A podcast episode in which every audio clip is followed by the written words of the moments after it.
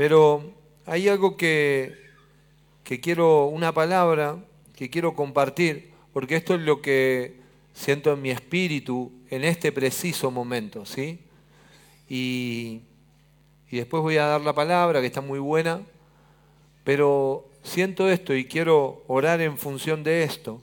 Segunda de Timoteo 2, del 13 al 15, dice, si, si fuéramos infieles, infieles, no está hablando de tu matrimonio, así que tranquilo. Si fuéramos infieles, está hablando de tu comunión con Dios. Si fuésemos infieles, Él permanece fiel a ver, Colo, él permanece fiel. La F sale media... Él permanece fiel. Él no puede negarse a sí mismo. Recuérdales esto, exhortándoles delante del Señor a que no contiendan sobre palabras, la cual para nada aprovecha, sino que es para perdición de los oyentes.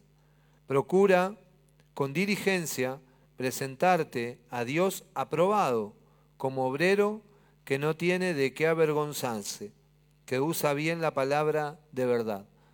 ¿Se escucha bien allá? Los chicos escuchan bien, ¿no? Sí, buenísimo. Gracias, Cris. Entonces esto está en mi espíritu, que por ahí hoy algunos de nosotros podemos llegar a sentirnos infieles con el Señor, es mucho más grave, aunque por ahí vos lo veas mucho más grave en un acto natural y carnal, que es grave, que sería malísimo, que andes en adulterio. También es malísimo que andes en, adulterio con respecto a Cristo y el mundo. Entonces cada vez que la Biblia establece un, un paralelismo entre el adulterio o la infidelidad, lo hace que en algún punto vos dejaste a Dios en algún punto. En algún punto vos hoy te uniste a algo de este sistema. Y yo quiero declararte esta palabra desde lo que Dios me está revelando cuando yo caminaba entre ustedes. Es que aunque vos seas infiel, aunque vos te haya mandado una macana ayer, hoy, hace diez minutos antes de venir, Dios permanece fiel porque Él no puede negarse a sí mismo. Esto quiero que te quede improntado en tu espíritu para toda la vida, porque Dios permanece fiel, porque Él es, fiel, Él, no, es amor, como declaraba Nati antes de orar. Él no puede negarse a lo que Él es. Y quiero que entiendas esto, porque por ahí hay, hay como en algún punto un espíritu de condenación. Y vos necesitas ser libre en esta noche. ¿Libre de qué? De todo lo que tu conciencia o de todo lo que vos pensás que es Dios y no es Dios. Vos necesitas en esta noche ser libre, así como fuiste libre recién cuando cantabas, así como recién cuando saltabas, ¿viste? Yo la veía a Carmen saltar. Digo, wow, qué bueno, yo no me puedo mover. Pero entonces cuando uno ve esto, dice, wow. Y yo quiero que vos en este momento, vos puedas percibir el amor de Dios. Yo voy a orar porque necesito que la palabra que voy a impartir caiga en buena tierra para que vos la lleves a tu, lugar de asignación y esta palabra produzca el ciento por uno. Entonces yo quiero orar por todos los que en este momento, por alguna actitud, se sienten condenados. Y que vos puedas ser libre porque Dios quiere que vos seas libre. Nadie puede atado ¿sí? cumplir ninguna función. Nadie que esté esposado puede hacer algunas manualidades o algunas cosas porque está atado. Y Dios quiere darte libertad. Así que en este preciso momento, cerrá tus ojos y la gente que está por internet también mirando, les mando un saludo a todos.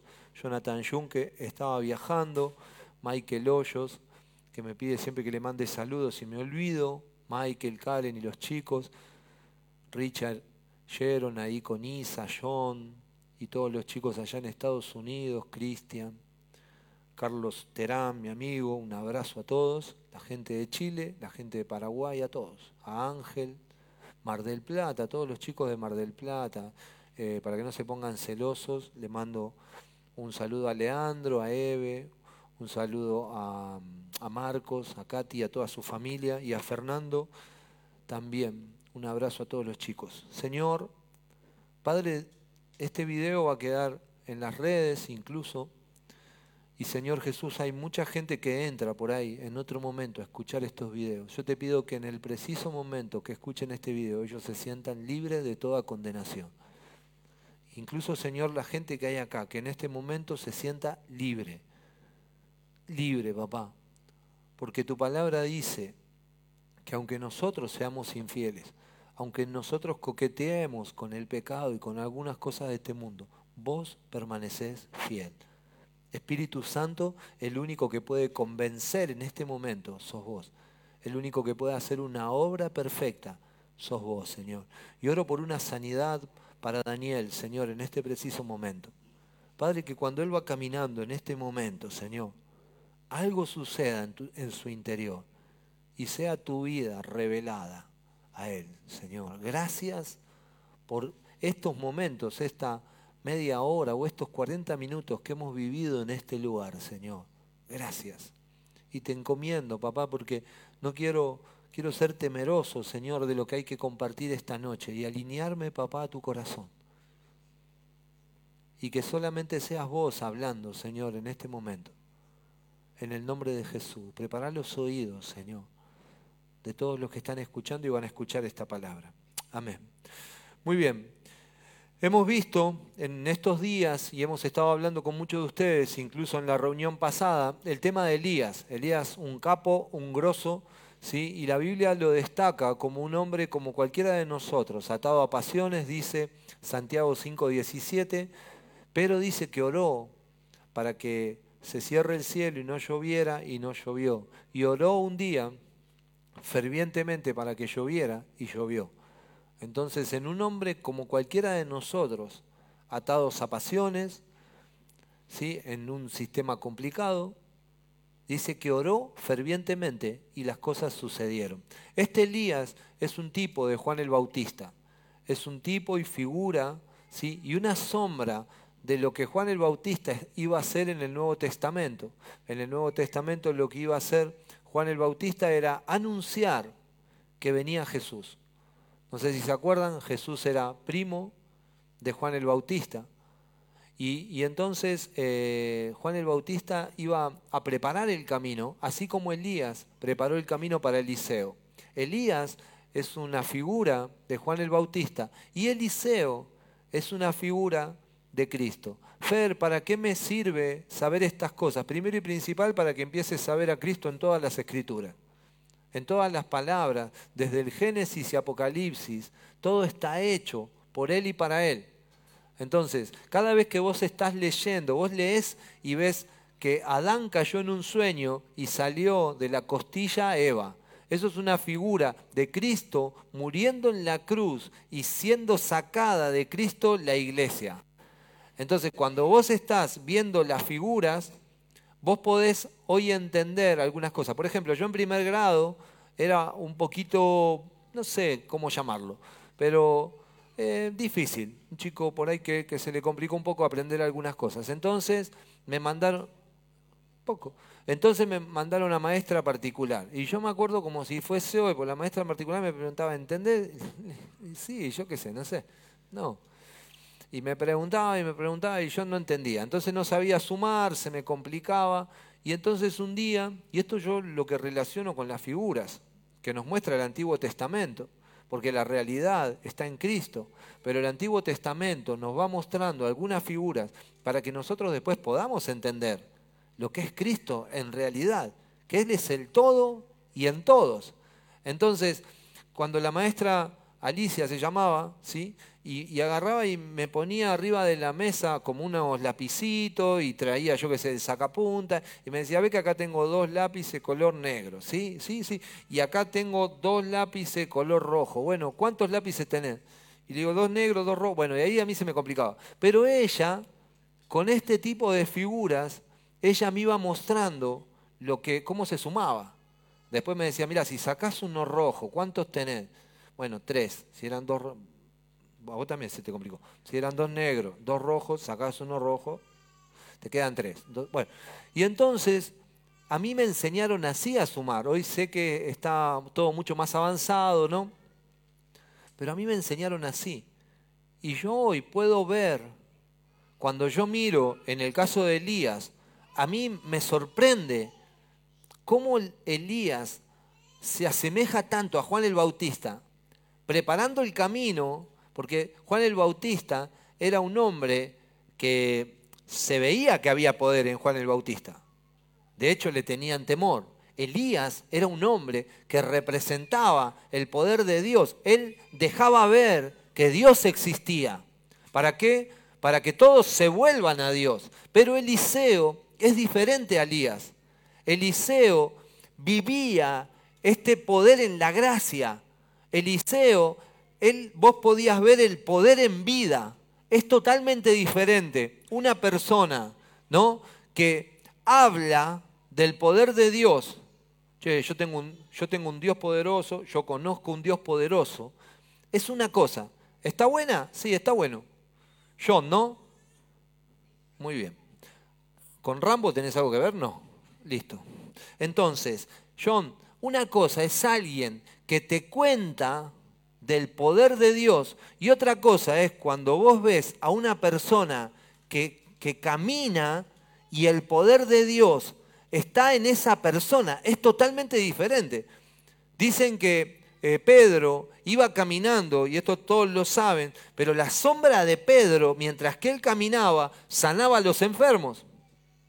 Traían a los enfermos a Pablo, y a veces alguno por ahí no podía venir porque estaba demasiado enfermo o porque no quería venir, y le traían los calzoncillos o le traían la ropa de ese que estaba enfermo, y Pablo oraba y esa persona era sana a kilómetros de distancia. Lo mismo sucedía con Jesús.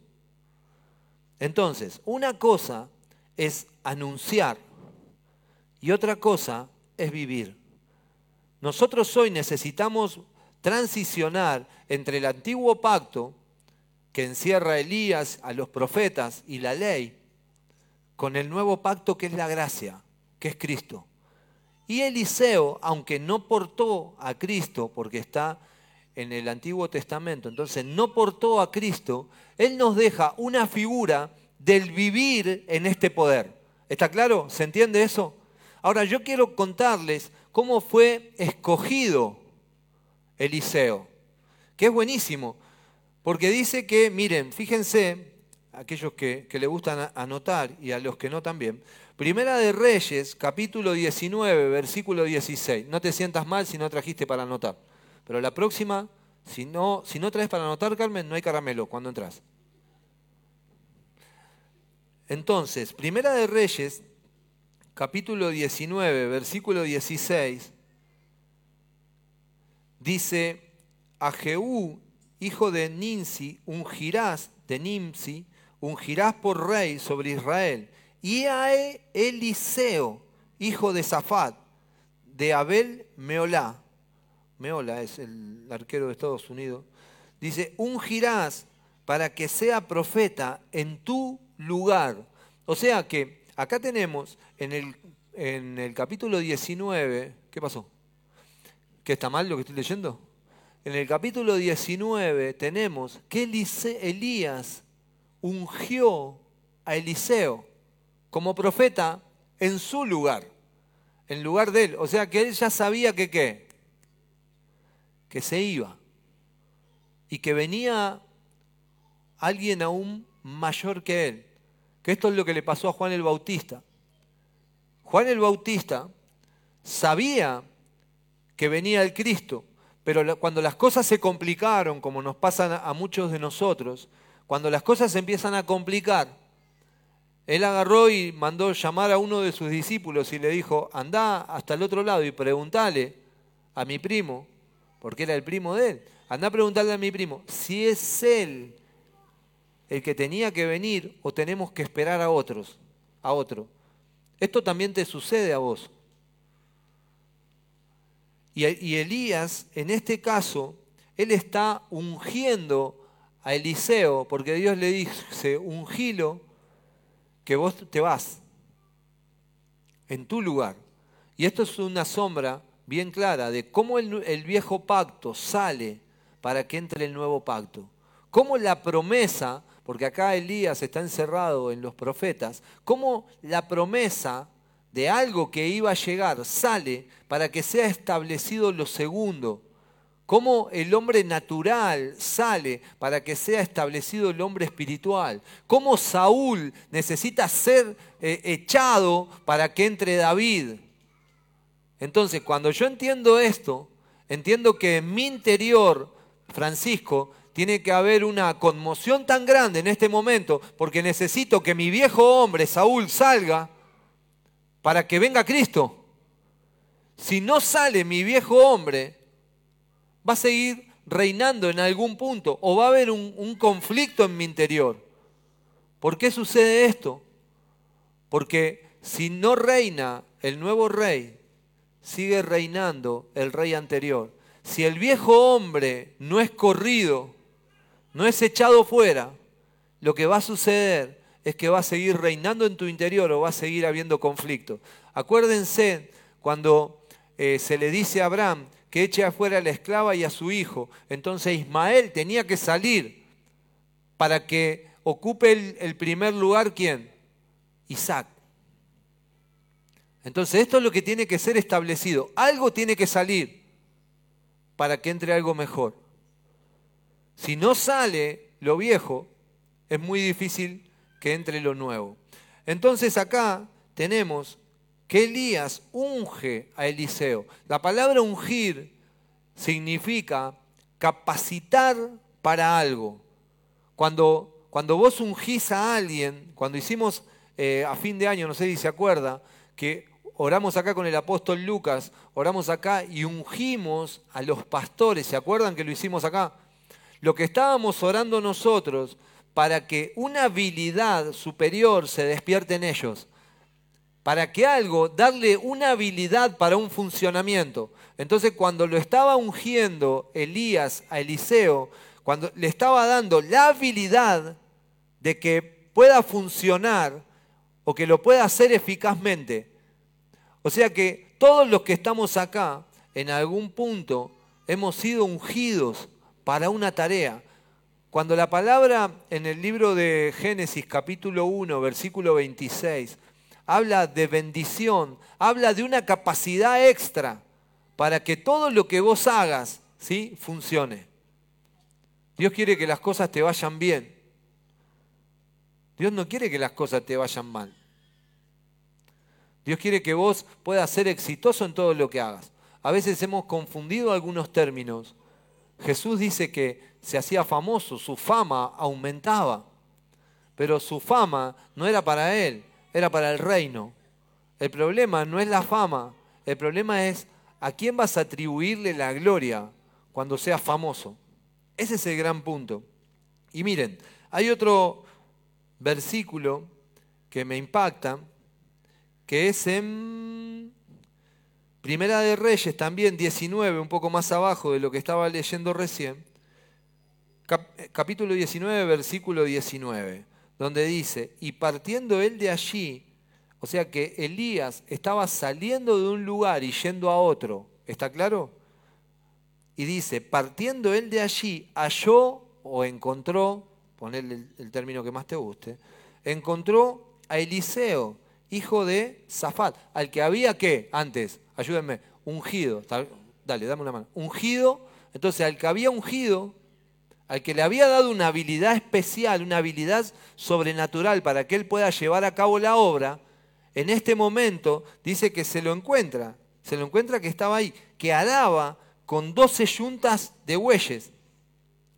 Y él tenía, bueno, la última, y pasando Elías por delante de él, echó sobre él su manto. Entonces dejando él los bueyes, Eliseo, dejando los bueyes, vino corriendo en pos de Elías y dijo, te ruego que me dejes besar a mi padre y a mi madre, y luego te seguiré. Y él le dijo, ve, vuelve, ¿qué te he hecho yo?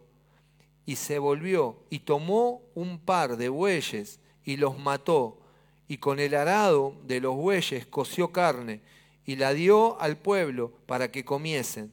Después se levantó y fue tras Elías y le servía. ¿Por qué estoy leyendo estas cosas? Yo entiendo que por ahí no entiendas todo. Tranquilo que al final de la charla vas a entender menos que ahora, pero te vas a ir contento. Así que tranquilo. Pero escuchen, ¿por qué estoy leyendo esto? Porque Elías se topa con, con Eliseo y cuando se topa con Eliseo, Eliseo dice, yo te quiero seguir. Y no le importó todo lo que Eliseo poseía, en este caso las doce yuntas de bueyes, que si tenía doce yuntas de bueyes ya eh, era potentado económicamente. Y si tenía bueyes también tenía un arado para, un arado para, ¿cómo se llama?, para arar. Y si tenía un arado para arar, también tenía un campo. Y si tenía un campo, también iba a tener una cosecha. A él no le interesó dejar todo esto atrás para seguir a Elías. A él no le interesó dejar todo lo que él poseía. Incluso me llama la atención porque hace un sacrificio. Se dan cuenta que él mató dos bueyes y hace un sacrificio en ese lugar y se los da a la gente del pueblo como redimiéndolos. Y también lo que hace lo que ara, lo que él estaba arando, dice que lo quema, lo utiliza para el sacrificio. ¿Sabes por qué lo hace? Porque él dijo, yo no vuelvo nunca más atrás. Yo sé que todo está allá adelante. Y miren la comparación que hay con Cristo, porque Filipenses capítulo 2, versículos 5 y 8, los espero para que lo busquen. Y la Dimi también está predicando atrás. Filipenses 2, de 5 al 8, es mi nieta, no sé si la escuchan. Haya pues en vosotros este sentir que hubo también en Cristo Jesús, el cual, siendo en forma de Dios, no estimó el ser igual a Dios como cosa a que aferrarse. ¿Viste que Eliseo se desapegó de todo lo que tenía y de su posición para seguir a Eliseo y cumplir el propósito de Dios. Entonces acá dice, sino que se despojó a sí mismo, tomando forma de siervo. Se humilló, eh, perdón, tomando forma de siervo, hecho semejante a los hombres, y estando en la condición de hombre, se humilló a sí mismo, haciéndose obediente hasta la muerte y la muerte de cruz, de la cruz. Me impacta las semejanzas que hay entre Eliseo y, y Cristo. Me llaman poderosamente la atención. Y entonces yo cuando estoy viendo, veo que Dios quiere sacar el, el, viejo pacto para establecer un nuevo pacto. Veo que lo que está haciendo Dios, en el caso también de Jesús, es sacándolo de un lugar extraordinario. Dice que no escatimó ser igual a Dios, como cosa a qué aferrarse. No, Señor, yo no quiero ir a salvar a estos pecadores, yo no quiero ir a entregar mi vida por ellos. No, él dijo, bueno, si hay que ir por Johnny Goitía, voy. Yo no sé cuánto de lo que estamos acá moriríamos por Johnny Goitía. Ni Barbie. Ni el papá que ahora se puso la de Riestra porque ganaron 2 a 0. ¿Está bien? Claro, Oscarcito. Pero entonces, ¿cuántos de nosotros podemos dejar nuestra zona de confort para cumplir el propósito de Dios. Porque lo que estaba haciendo Eliseo y lo que estaba haciendo Cristo es entrar en, esta era neotestamentaria, en esta era donde las cosas son totalmente diferentes, donde se camina en gracia, donde se sale de la ley, de juzgar como la ley. ¿Por qué te pasa lo que cuando yo empecé hoy orando, que, puedas entender que Dios permanece fiel aunque vos seas infiel. Porque aunque creemos que estamos en el nuevo pacto y entendemos que ya no hay condenación, nos seguimos condenando con algunas cosas. Entonces necesitamos salir de Elías, que hablaba del poder de Dios, para entrar en Eliseo, que había un disfrute de este poder y podía moverse en este disfrute. A medida que vayamos pasando las charlas, creo que hay como cuatro charlas que vamos a estar dando, tres seguro, de Eliseo, vos vas a ver que los milagros que hace Eliseo son semejantes a los que hizo Jesús. ¿Y sabés qué es lo poderoso? Que Elías, que era lo que se tenía que correr, hizo muchos milagros. Pero el otro día cuando estaba hablando con el apóstol Lucas, me dice, Fed, ¿te diste cuenta que Eliseo hizo el doble de milagros de lo que hizo Elías? Y eso que Elías, papi, es palabra mayor. Vos imaginate que cuando Jesús le dijo, ¿quién dicen que yo soy? Y dice, algunos dicen que eres Elías. O sea que ya Elías era palabra mayor. Cualquiera de nosotros nos encantaría que nos comparen con Elías. Pero hay una posición aún mayor que es la de Cristo. Cristo es mayor que Elías. Porque cuando le, dice, le dicen, ¿quién dicen Pedro que yo soy? Él dice, bueno, algunos dicen Elías, otros Juan el Bautista, algunos de los profetas. Ya era grosso. Y en eso Pedro salta y dice, palabra, se me reveló algo, vos sos el Cristo, pa. Ah, eso no te lo reveló ni carne ni sangre. No te lo, no te lo reveló mi accionar, te lo reveló Dios. O sea que lo que quiero en esta noche es que te revele Dios el poder. No solamente que moraba en Cristo, no solamente que moraba en los apóstoles, Franco, sino que mora en tu interior. Entonces las demandas de todo lo que vamos a estar leyendo no están hechas a tu hombre natural, están hechas a la nueva vida que te fue impartida. Entonces vos hoy podés cumplir un montón de, ¿cómo se llama? ¿Cómo se diría? Un montón de, hasta de reglas y de leyes que vos podés encontrar porque vos tenés una vida superior. Hay una vida superior en vos y es la vida de Cristo. Daniel, tranquilo que no te vas a morir. Está Cristo en tu corazón. Esto loco, es necesario que alguien te diga. Es necesario de que alguien se ponga en la brecha. ¿Qué significa alguien en la brecha? Donde hay un agujero, pasa agua. Y necesitamos poner algo acá para que no pase más el agua. Bueno, hay un montón de cosas que se están filtrando del Evangelio y del Nuevo Testamento y del Nuevo Pacto. Se filtran porque no hay un Eliseo. No hay un Eliseo que pueda vivir en el poder de esta gracia y que diga, voy a ir a este lugar, aunque me paguen menos, voy a ir a este otro lugar, a donde no me quieran, no hay problema. Yo le decía al flaco, flaco, me olvidé de contarte lo de Zamorano, haceme acordar que después te lo cuente. Porque, bueno, lo cuento ahora. Porque a Zamorano le dijeron, le dijo Valdano, le dijo, yo no te voy a usar en el Real Madrid. Le dijo, vas a ser el último delantero del Real Madrid. Así que te recomiendo que te vayas a otro lugar a préstamo. Zamorano no es cristiano. O sea que imagínate. Y entonces le dice, Zamorano dice, mira, yo voy a hacer una cosa, yo me voy a quedar. Y no solamente me voy a quedar, sino que voy a ser el goleador del torneo. Y voy a terminar jugando y voy a ser el goleador del torneo. Y dice que Valdano le volvió a recomendar. Sueños de fútbol es un libro que escribió Valdano y ahí está este, este relato. Mucho más amplio, ¿no? Pero se quedó, salió goleador del torneo y terminó jugando. Cuando había otros delanteros, estaba, no estaba el que, vos, al que vos le tenés miedo, estaba Ronaldo, que en ese momento, hoy vos lo ves y vos decís, ah, jugaba al fútbol. Claro, los, chicos más chicos no lo conocen, pero la rompía toda. Y él dijo, yo me voy a quedar acá. Alguien que determinación. Job dice, te determinarás a sí mismo una cosa y te será hecha. Y este es el poder que había en Elías, en Eliseo, perdón. Una vida, ¿sí? una vida con propósito, una vida entregada a Él. Y en el capítulo, si quieren acompañarme, porque este capítulo a mí me llamó mucho la atención, entre las similitudes que les estoy contando, los estoy introduciendo un poco en lo que es la historia, para que, para que no quede todo descolgado, pero sí quiero leer acá en segunda de...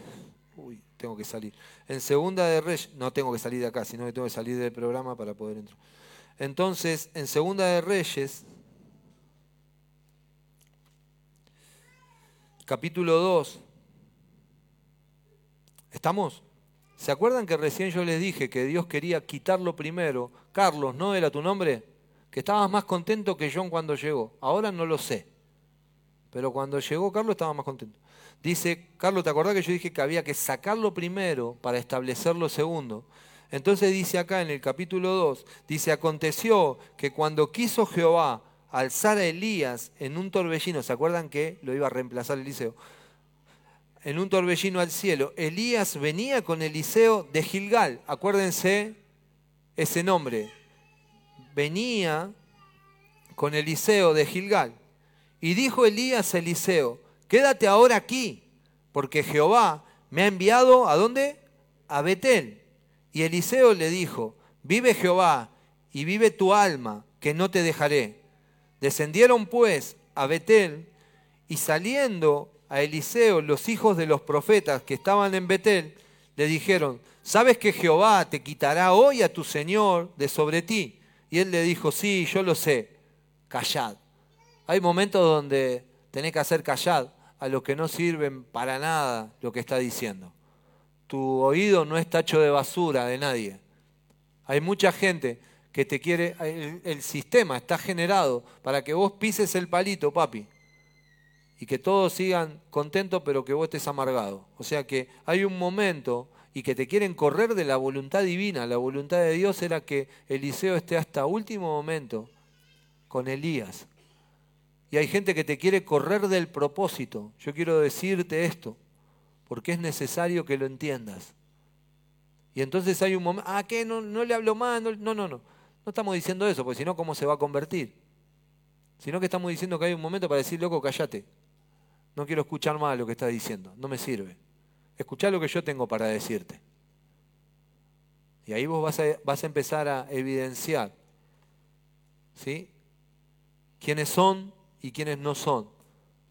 Quiénes realmente quieren y quiénes no quieren, porque hay gente que te está haciendo perder el tiempo seguramente. Y saliendo a Eliseo, los hijos de los profetas, que estaban en Betel le dijeron, ¿sabes que Jehová te quitará hoy a tu Señor de sobre ti? Y él le dijo, sí, yo lo sé, callad. O sea que Eliseo también sabía que Elías tenía que ser corrido para que él se establezca. Vos sabés que la nueva vida en tu interior, Cristian, tiene que ser establecida. Hay un momento donde esta vida tiene que ser establecida, donde no es que tiene que ocupar el primer lugar, sino que tiene que ser el todo esta vida en tu interior, que ya no, no puede andar compitiendo con tu vieja naturaleza, que es obsoleta. Tu vieja naturaleza no puede alcanzar el propósito nunca. Por eso se te impartió la nueva vida. Si, dice la Biblia que si el primer pacto hubiese sido bueno, ¿para qué establecer un segundo pacto? Al Pepe. Entonces, Dios sabía de antemano si el Cordero fue inmolado antes de la fundación del mundo, el Cordero es Cristo. Entonces Dios ya sabía que tu vieja naturaleza tenía que ser corrida. El único que no se, daba, no se da cuenta de esto sos vos, que sigue teniendo expectativas en tu viejo hombre. Y quizás no hemos entendido de que necesitamos de Cristo. No, yo puedo solo. Algunos me ponen cara de, yo puedo solo. No podés, yo también lo intenté y realmente conseguí muchas cosas, así como Pablo. Menos que Pablo, pero Pablo dice, yo en la carne, wow, y te detalla todo en Hechos de los Apóstoles, todo lo que alcanzó, todo lo que era. Y vos decís, wow, loco, este capo. Pero eso no le alcanzaba para servir a Dios. Para servir a Dios tuvo que, ¿cómo decirlo? Tuvo que portar a este Cristo y tener una revelación, como dice Gálatas 1.16 de que se le había, dice, a mí Dios me reveló a su Hijo en mí. Entonces él tuvo una revelación fresca, como cuando contaba yo el otro día que Hilda me dijo, mira, yo, Fer, en una casa iglesia, Fer, yo sé que Cristo está en mi interior. Listo, Hilda, al otro lado. Ya está.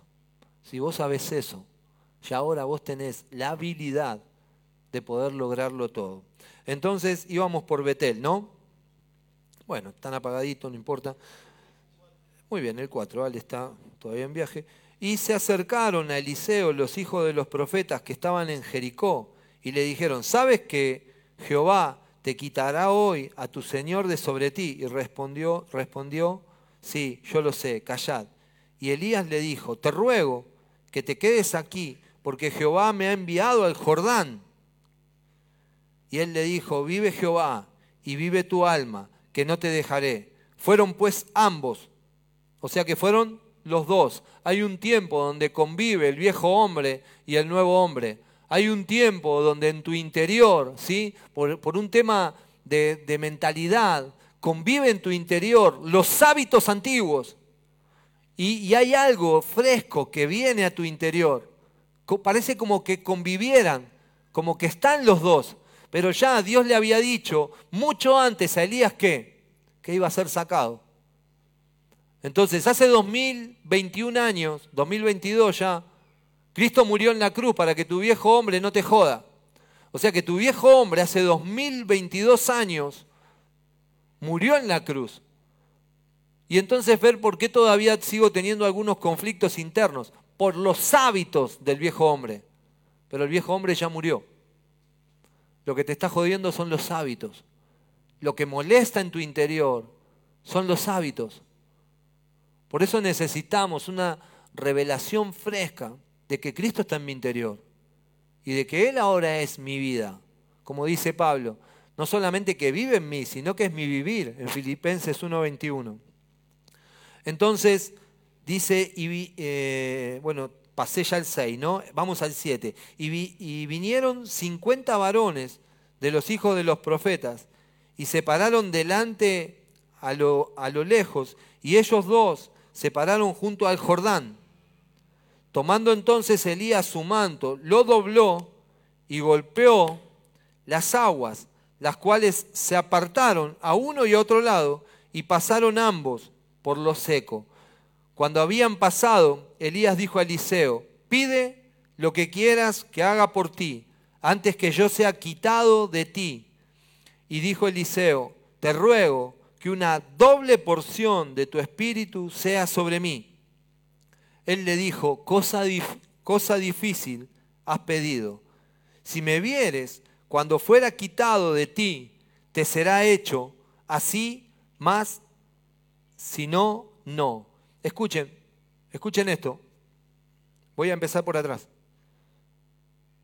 Cuando había pasado Elías, dijo a Eliseo, pide lo que quieras.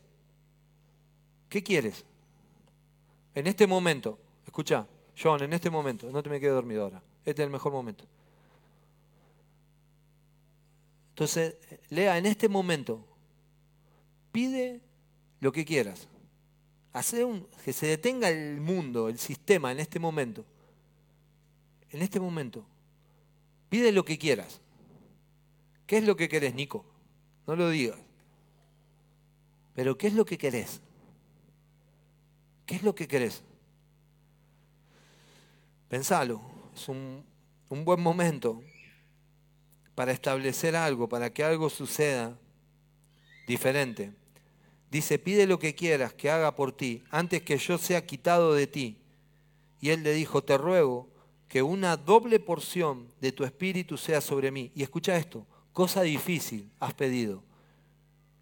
O sea que lo que vos pediste en este momento, si alguien se atrevió a pedir, les voy a dar una, oportunidad más para que pidan algo. Nati, lo que quieras. Bueno, que el Señor me lleve, no, eso no. Otra cosa. Justo, eso no. Otra cosa. Pero, ¿qué querés? No pienses en tus hijos ahora. No pienses en tu marido. No, que se convierta, este, anda en moto, que se convierta. No, tranquilo, no pienses algo tuyo. Algo para vos. ¿Qué querés? no sabes. Ese es el problema. Pero e, es una oportunidad única. ¿eh? Elías le dice a Eliseo, pedime lo que quieras, porque ya convengamos una cosa, es difícil, es difícil esto, pero pedime lo que quieras. Entonces, es un punto, ¿viste? Por ahí a veces estamos quejándonos de todo, pero no sabemos lo que queremos y, se hace un silencio, yo no sé si porque están aburridos o porque no saben qué miércoles pedir. Pero miren esto, es terrible esto. Y ahí Eliseo le dice, te ruego que una doble porción de tu espíritu sea sobre mí, sobre, porque en Eliseo no moró la vida de Cristo. ¿Está bien? Pero es una sombra de Cristo. Y el versículo 10 dice, y él dijo, cosa difícil has pedido, si me vieres cuando fuere quitado de ti, y esta es la cruz, loco. Por eso dice la Biblia, dice que si al Hijo del Hombre os levantare, a todos atraeré a mí. Si vos hoy podés tener una revelación clara de lo que sucedió en la cruz, que fue Cristo levantado para ser crucificado, para que no, todos nosotros tengamos una apertura al Padre que no teníamos. Todos los que estamos acá, hoy podemos tener una comunión con, con Dios que antes no tenían.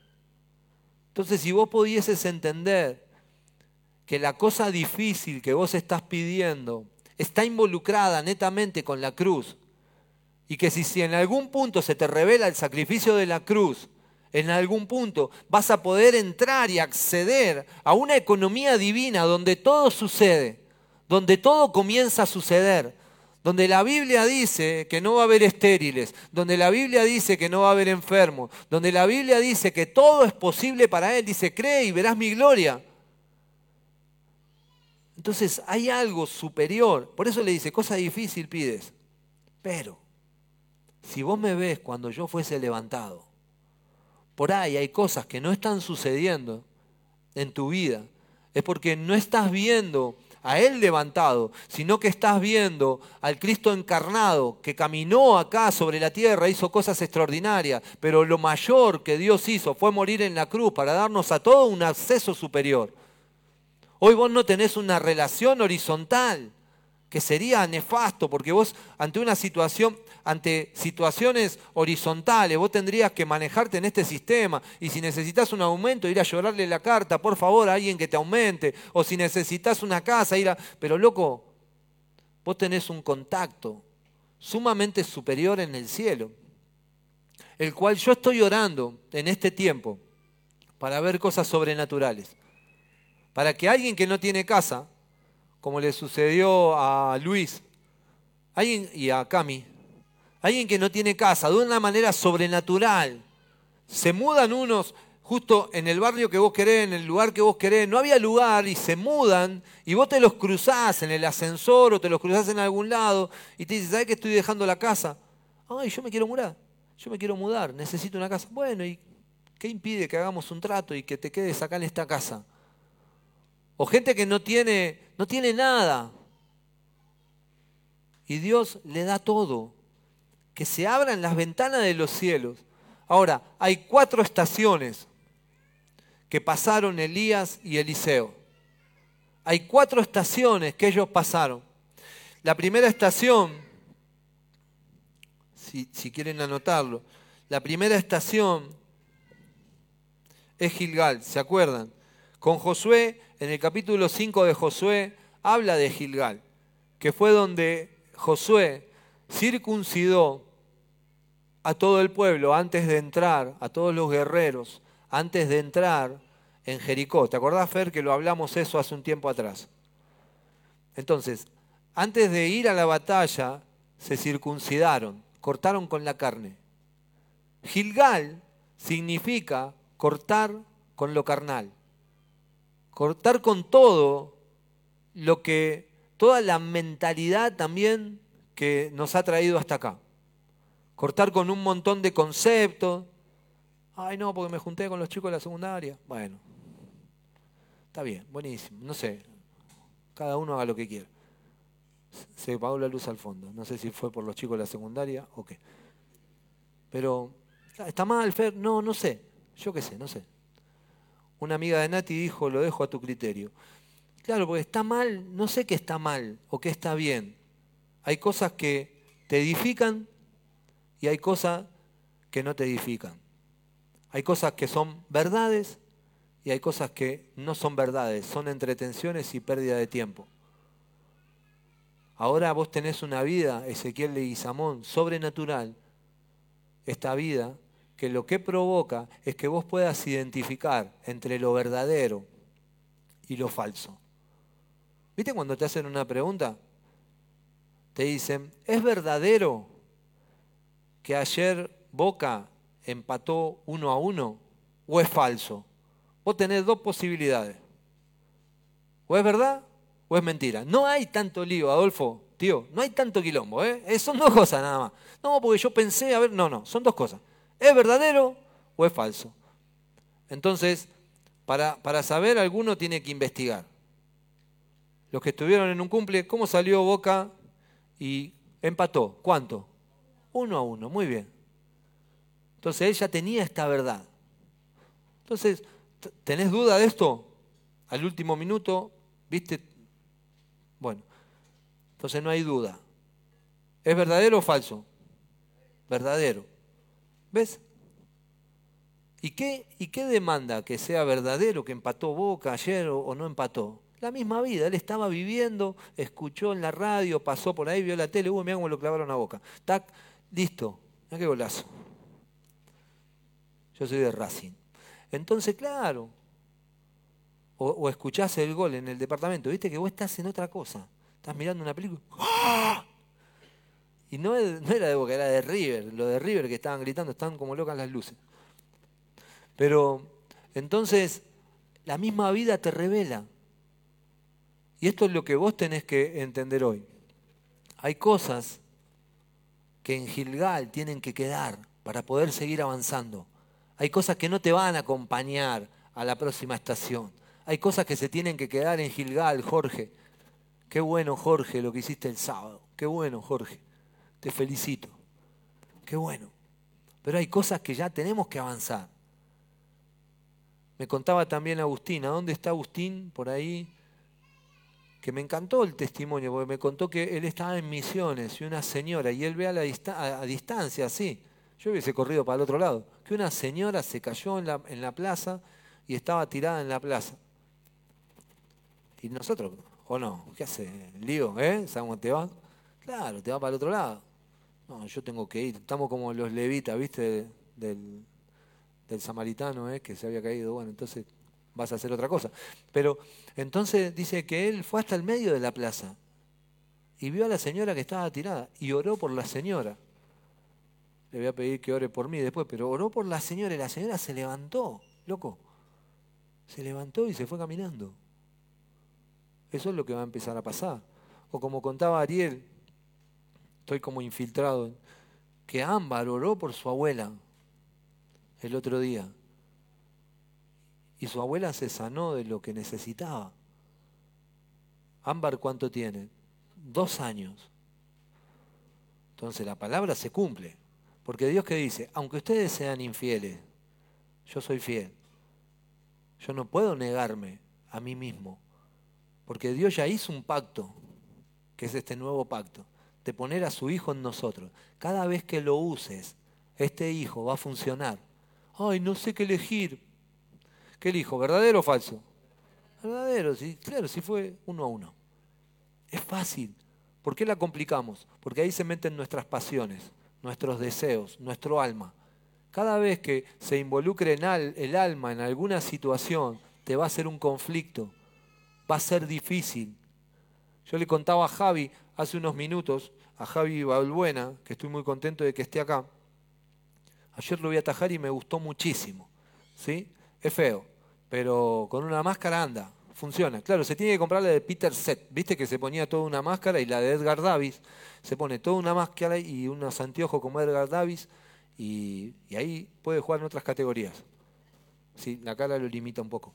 Pero entonces yo le contaba, y le decía, ¿sabes qué? Una vez en mi espíritu en un club, yo estaba en un club, no voy a decir el nombre para no lastimar a nadie, pero estaba en un club y querían echar al técnico. Algo inusual, lo querían echar. Y me llamaron para ver qué pensaba. Y cuando me dijeron que la reunión era para echar al técnico, yo me levanté y me fui. Y les dije a los dirigentes que yo no era quien para, si Dios había establecido esta autoridad, yo no era quien para sacarla. De última, eran ellos más autoridad que el técnico y que hagan ellos lo que tengan que hacer, no era un tema mío. Y a los dos partidos el técnico me sacó, pero no me sacó del, no me sacó del, partido, del equipo titular, sino que me sacó del equipo totalmente. No quería ni que entrene con, con el plantel. Me hizo devolver toda la ropa. Me fui a mi casa con una bolsa de consorcio colgada así como si fuese Sergio Casay. Entonces, sí, era negra la bolsa. Y entonces me ibas así con la ropa y yo pensando en el camino, porque tenía unas 6, 7 cuadras hasta casa, pensando, digo, qué increíble. Y ahí el alma se quiere levantar. Y que vos vayas a hacer declaraciones y que hagas esto y que hagas el otro. Y llegué y Nati me dijo palabras mágicas. ¿Te acordás, mi amor? Palabras mágicas. Me dijo, ¿y no le dijiste nada? Palabras espirituales. Ella todavía no se había convertido. Pero me dijo, ¿y no le dijiste nada? Le digo, no. ¿Mm? ¿Mm? Le digo, no, mami, no le dije nada. Me vine y, y encima después dijo que, para colmo, dijo, yo llevaba las camisetas para jugar mías y dijo que me había llevado todas las camisetas con el número uno y eran todas mías. Pero, porque me representaba una marca, entonces yo llevaba mi camiseta. Entonces, hay momentos donde se te revela la verdad, aunque el resultado no, el resultado no tiene que ser un termómetro, loco. Vos tenés que tener una certeza de lo que estás haciendo. Hay una certeza en tu interior que es sobre el resultado, va más allá del resultado. ¿Entendés? Va mucho más allá. Ay, me quedé sin club, no importa, tranquilo. Yo tengo una certeza de lo que tuve que ir. Me echaron del laburo por defender al jefe, no importa, tranquilo. Vos tenés una certeza. Y cuando caminás en esa certeza, lo que sucede es que vos estás agradando el corazón de Dios. Y esto es lo que hizo Eliseo. Todos le estaban diciendo, dale, pará, quédate acá. Y él dijo, no, no, no. Cállense. Es un momento para que, para que todos se callen. No quiero escuchar a nadie. Solamente necesito escuchar la voz de Dios. Y quizás hoy en día hay tanta información tanto para, para, escuchar, tanto para, viste, tenés un problema, no sé, te duele la muela, a ver, voy a googlear. Bueno, te puede agarrar una infección, una parálisis, entonces vos ya te entrás, loco, te duele la muela, dejate de joder adelante, te, ponía un poquito de hielo, te metías una vallaspirina dentro de la carie, era así. ¿O no era así? Mi mamá se tomaba un vaso de whisky, no sé si se hacía buche o se lo tomaba, pero mami, todo bien. Pero, pero claro, se hacía un buche con, y listo, ya está, se pasó. Mamá, ¿estás bien? Sí. No, era, era santo. Mi abuela con, con, ¿cómo se llama? Licor de huevo hacía maravilla. Y claro, y vos decís, bueno, pero otro, otro tema. Pero es una realidad que hoy la información a vos te liquida porque te hace más ir a buscar al Dios Google que a Dios. Y vos googleás todo, loco, todo pero pocas veces abrís la palabra para ver qué dice Dios con respecto a algunas situaciones. Entonces uno dice, oh Fer, qué bueno lo que hiciste en ese club. No, no hice nada. Leí Romanos 13, 1 y 2. Y cuando leí Romanos 13 y 2 dice que dice, sométase todo hombre a toda autoridad, porque toda autoridad apuesta por Dios, está puesta por Dios. Porque Dios lo estableció. Yo dije, Señor, listo, yo no puedo, no puedo levantar la mano sobre nadie. Yo solamente tengo que obedecer lo que me dicen. Entonces el primer punto es Gilgal, cortar con todo lo que es mundo. Cortar con la carne, perdón. Cortar con la carne, con toda la mentalidad humana, con todo lo que hemos sido improntados, con todo lo que escuchás, con todo lo que se quiere meter en tu cabeza. La segunda estación es Betel. Es el lugar donde el pueblo de Dios renuncia al mundo para volverse realmente a Dios renuncia al mundo. Hoy vos hiciste una renuncia. Había un montón de ofertas mejores que venir a este lugar a escucharnos a nosotros.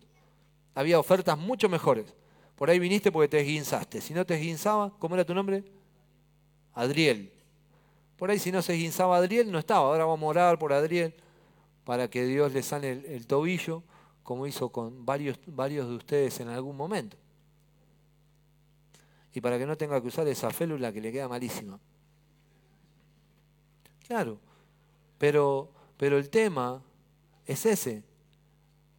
El tema es que por ahí necesitamos de una situación extrema para venir, para cortar definitivamente con el mundo y con todo lo que el mundo ofrece y, y volvernos a Dios.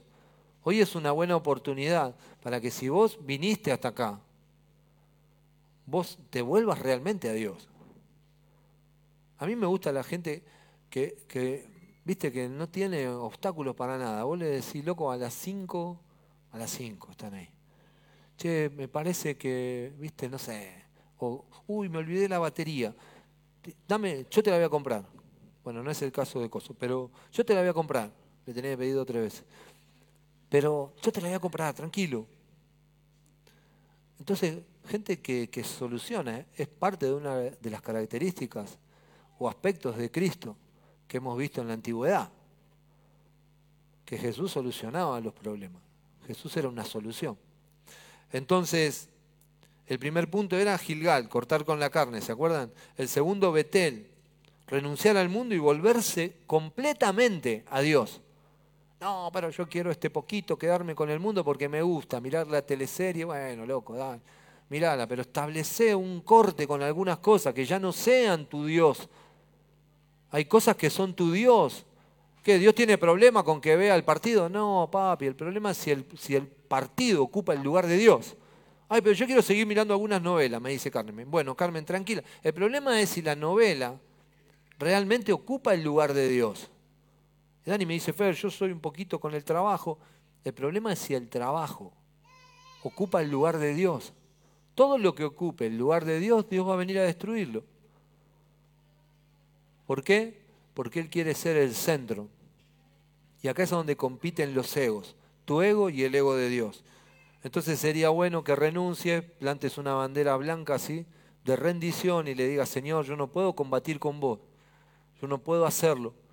Entonces lo que necesito es volverme completamente a vos y empezar a disfrutar de los placeres de volverte a Dios. El primer lugar es Gilgal, el segundo es Betel, el tercero Jericó. Es la primera ciudad, no sé si se acuerdan, que cuando el pueblo de Israel avanzó, destruyó. Los muros de Jericó, que lo dimos acá, hice algunas representaciones. ¿Se acuerdan que lo pusimos a Ezequiel eh, porque necesitaba un muro grande y gordo? Entonces lo pusimos a Ezequiel el cabezón acá, como tipificaba y todos los que lo pudieron ver se dieron cuenta que el muro era grande. En el muro, vos acordate que vivía Raab, había una casa en el muro, o sea que el muro no era una pared de 30 como las que levanta Coso o de 15, sino que era una casa, algo grande. Y, eso tenía que ser derribado para que el pueblo de Israel pueda entrar y ir a la tierra prometida. Entonces Jericó era la primera ciudad donde entraron para destruir, para poder pasar a la, a la buena tierra. Esto tipifica que ese lugar era como una cabeza, como un centro de operaciones, un centro de operación donde el enemigo no dejaba avanzar al pueblo de Dios. Hay iones que se llaman espíritus preponderantes de las ceras. Y en este momento hay espíritus que no te dejan avanzar. Hay entretenciones y hay un montón de cosas que, que es como un muro, ¿viste? Que a vos no te deja pasar al otro lado y empezar a disfrutar de Cristo. Bueno, hay que pasar Jericó. Es necesario ir al otro lado. Es necesario saber que después de, lo que estás pasando o de lo que el enemigo te está bombardeando en este momento, hay algo mejor. Hay que saber, hay que tener una convicción que después de Jericó está la tierra prometida. Y vencer a Satanás en esto, y cuando el, enemigo viene y te habla, viste que está el angelito y el, demonio acá, y, y, te habla, viste los dibujitos, te habla, te habla, decirle, no, loco, esto no funciona así. Y ahí vos lo vencés, cuando le ponés la palabra de por medio, como en Lucas capítulo 4, cuando el diablo vino a tentar a Jesús y Jesús le dijo, escrito está, escrito está, no hay nada como el escrito está. Dios dice que ya me perdonó. Dios dice que aunque yo sea infiel, Él es fiel. Dios dice que yo crea y podré ver su esplendor. Dios dice que Él me va a llevar a la perfección, aunque yo no sea perfecto. Él dice que me hizo santo, aunque yo no, me no sea impecable. Impecable es sin mancha. Aunque no sea, viste que vos ves una camisa, uh, está impecable porque no tiene ninguna mancha. ninguna arruga, nada, está perfecta. Ninguno de los que estamos acá somos con esa camisa, sino que todos los que estamos acá en algún punto tenemos alguna mancha o alguna arruga.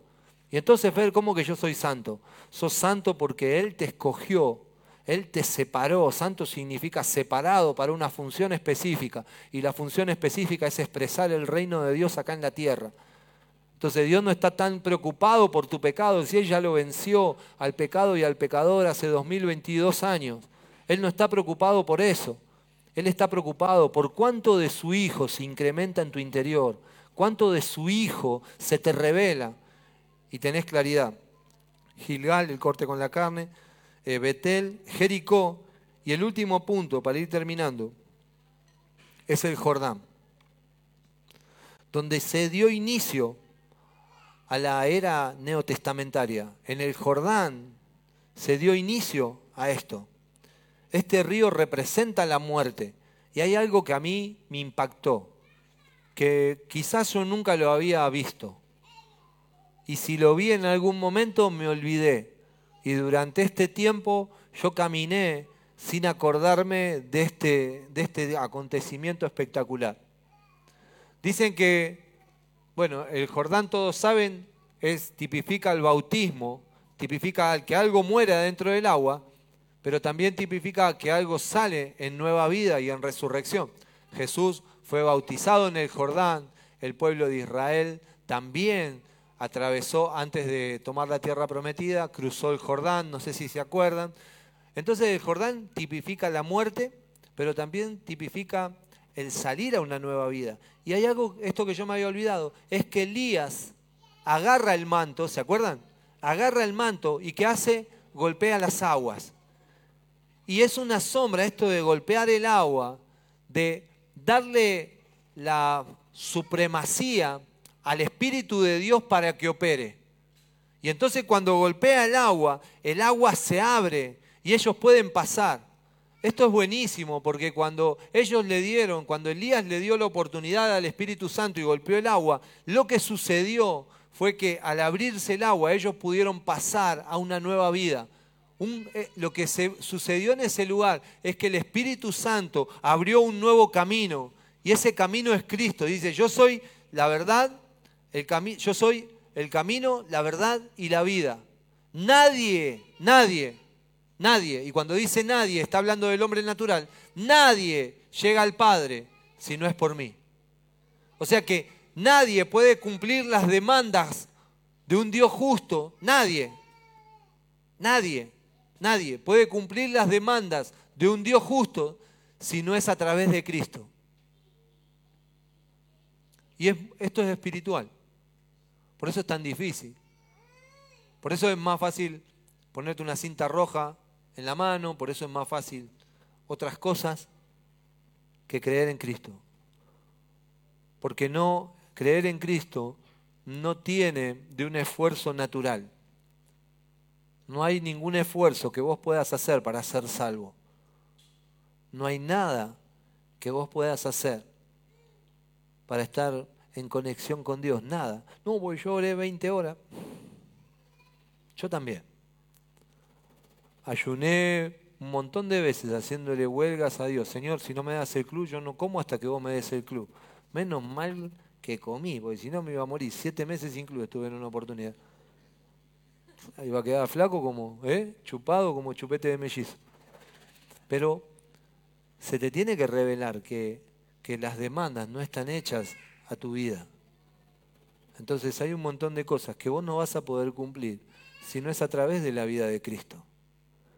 Y te quiero liberar de todo esto porque quizás estás peleando una batalla que ya Cristo venció en la cruz. Y estas cuatro etapas son las que vamos a tener que pasar todos en nuestro interior. Cortar con la carne, ¿sí? volvernos totalmente a, Dios, que es Betel, romper con, con el mundo, cortar con el mundo de una vez por todas, que es Jericó, y atravesar la muerte al hombre natural para que podamos atravesar este camino nuevo que nos brinda Cristo y esta vida nueva.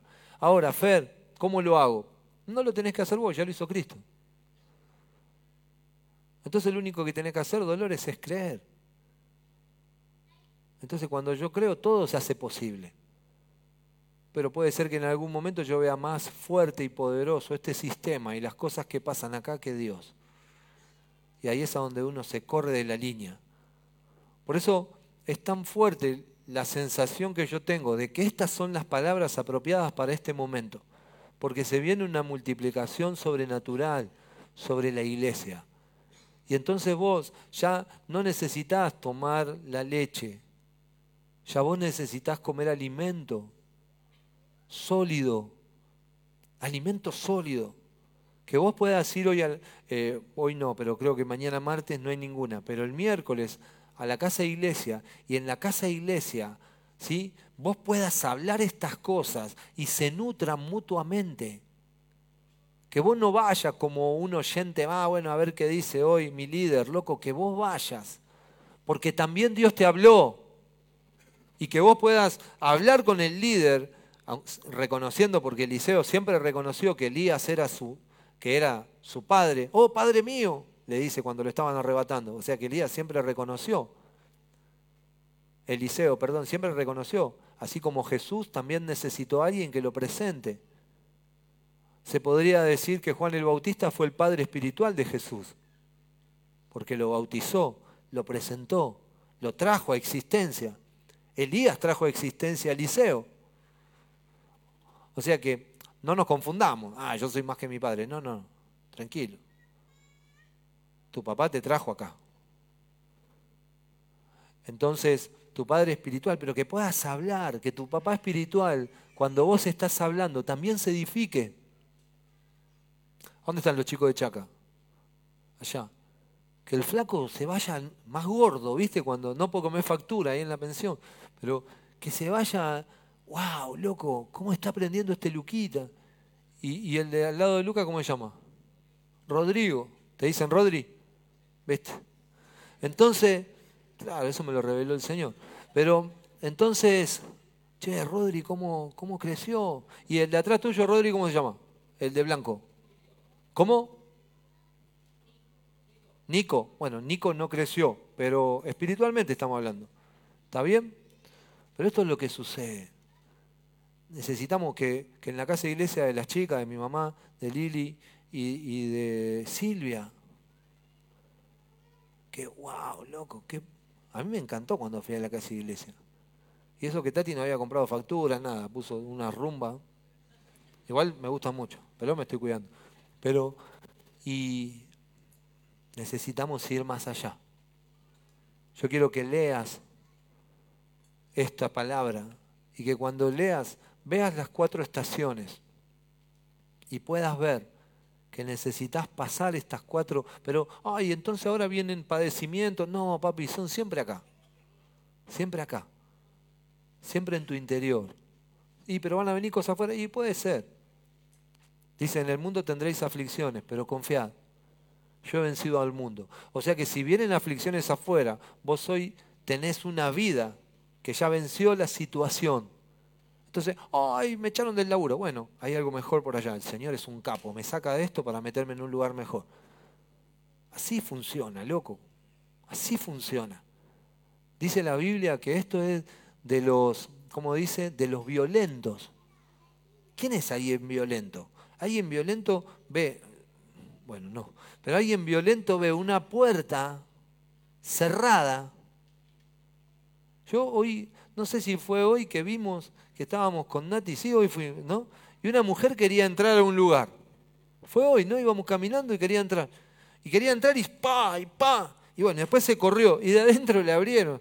Bueno, pensé que estaba cerrada, que estaba atorada, dijo, o algo así, dijo la señora. Y le abrieron y pudo pasar. Pero escúchame, si esa mujer se quedaba así, el de seguridad, vos te pensás que, bueno, no sé si alguien labura de seguridad, pero vos te pensás que le iba a abrir, si la mujer se quedaba así, debe, decir, bueno, esta está esperando a alguien. Pero la mujer fue y hizo, pa, pa, porque se pensó que, no sé, estábamos mirando, fue ahí cuando íbamos caminando. y esto pasa, los violentos arrebatan. Y este es tiempo de violentos. No es tiempo de, que te van a invitar, es tiempo de que vos te vas a infiltrar. Es tiempo de que vos vas a entrar a lugares donde no seas bien recibido pero donde la palabra sea improntada y pasen cosas sobrenaturales. Cerra tus ojos que quiero orar.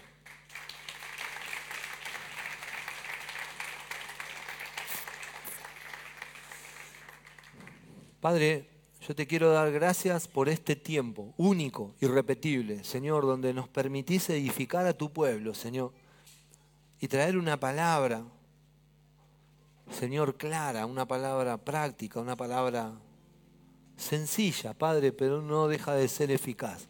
Incluso conocida, Padre, pero quizás no revelada, porque hemos visto muchas veces esta palabra. Pero Señor, esta noche yo percibo algo especial, percibo algo sobrenatural con esta palabra, que nos querés llevar a un lugar donde todavía no hemos llegado, para que una doble porción, Señor, para que algo sobrenatural, para que lo segundo sea establecido. Porque después de estas cuatro etapas, lo primero fue sacado, pero lo segundo fue establecido. Padre, sé que por ahí alguno está en Gilgal, tratando de cortar con la carne. Otro está en Betel, tratando de volverse a Dios con toda su fuerza. Quizás otro Señor está en Jericó, tratando de derrumbar todo lo que el mundo ha edificado en su mente. Y Señor, y otros están en el Jordán, tratando de pasar, tratando de sumergirse. Qué bueno, Señor, que vos ya lo hiciste por todos nosotros, para que tengamos acceso a la doble porción, para que tengamos acceso a una vida sobrenatural, para que tengamos acceso, Señor, a reinar sobre la tierra. Padre, yo declaro que las cosas que pasaron esta semana, que son extraordinarias, Señor, la gente que oró, la gente que vio visiones, la gente que experimentó sanidades, Señor, no son comparadas a las que vienen en esta semana, Señor. Gracias. Porque lo mejor no está por venir, lo mejor ya es hoy y ahora. Gracias, Señor. No vivimos de promesas nosotros, vivimos de realidades. Y esta realidad se cumplió hace 2022 años para que nosotros podamos caminar todos los días de nuestra vida en certeza. Te doy gracias, Señor, porque sos bueno. Subí un poquito el volumen, Colo. Sería bueno que te pongas de pie. Nati, necesito que ores por ella.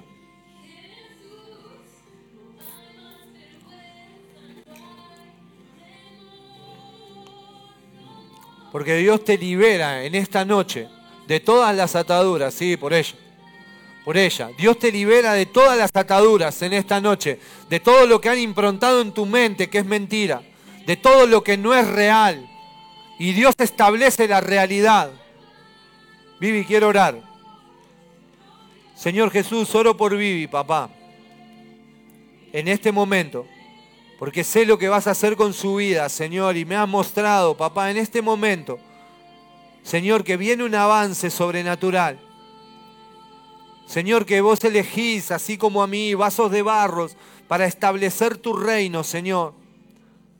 Gente con un temperamento, Señor, totalmente diferente, papá. Gracias. Porque viene un tiempo, Vivi, donde las puertas se abren. Viene un tiempo donde la gente va a querer escuchar lo que portás. Viene un tiempo donde se corre el velo y vas a poder ver con claridad. Javi, este es el momento, Javi. Este es el momento, Javi Balbuena.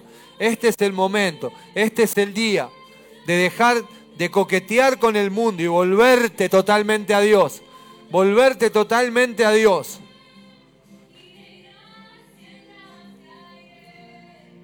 Yo veo tu esfuerzo, dice el Señor. Yo veo tu esfuerzo. Pero no es tiempo de que te sigas esforzando en tus fuerzas naturales. Es tiempo de que creas en la gracia. Y yo te voy a dar por herencia a las naciones, dice el Señor.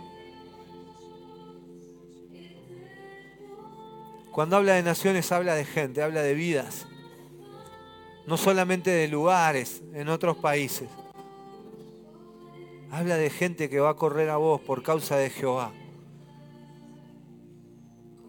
Gracias, Señor. Es tiempo de que seas feliz, Nicole. Es tiempo donde vivas en libertad absoluta.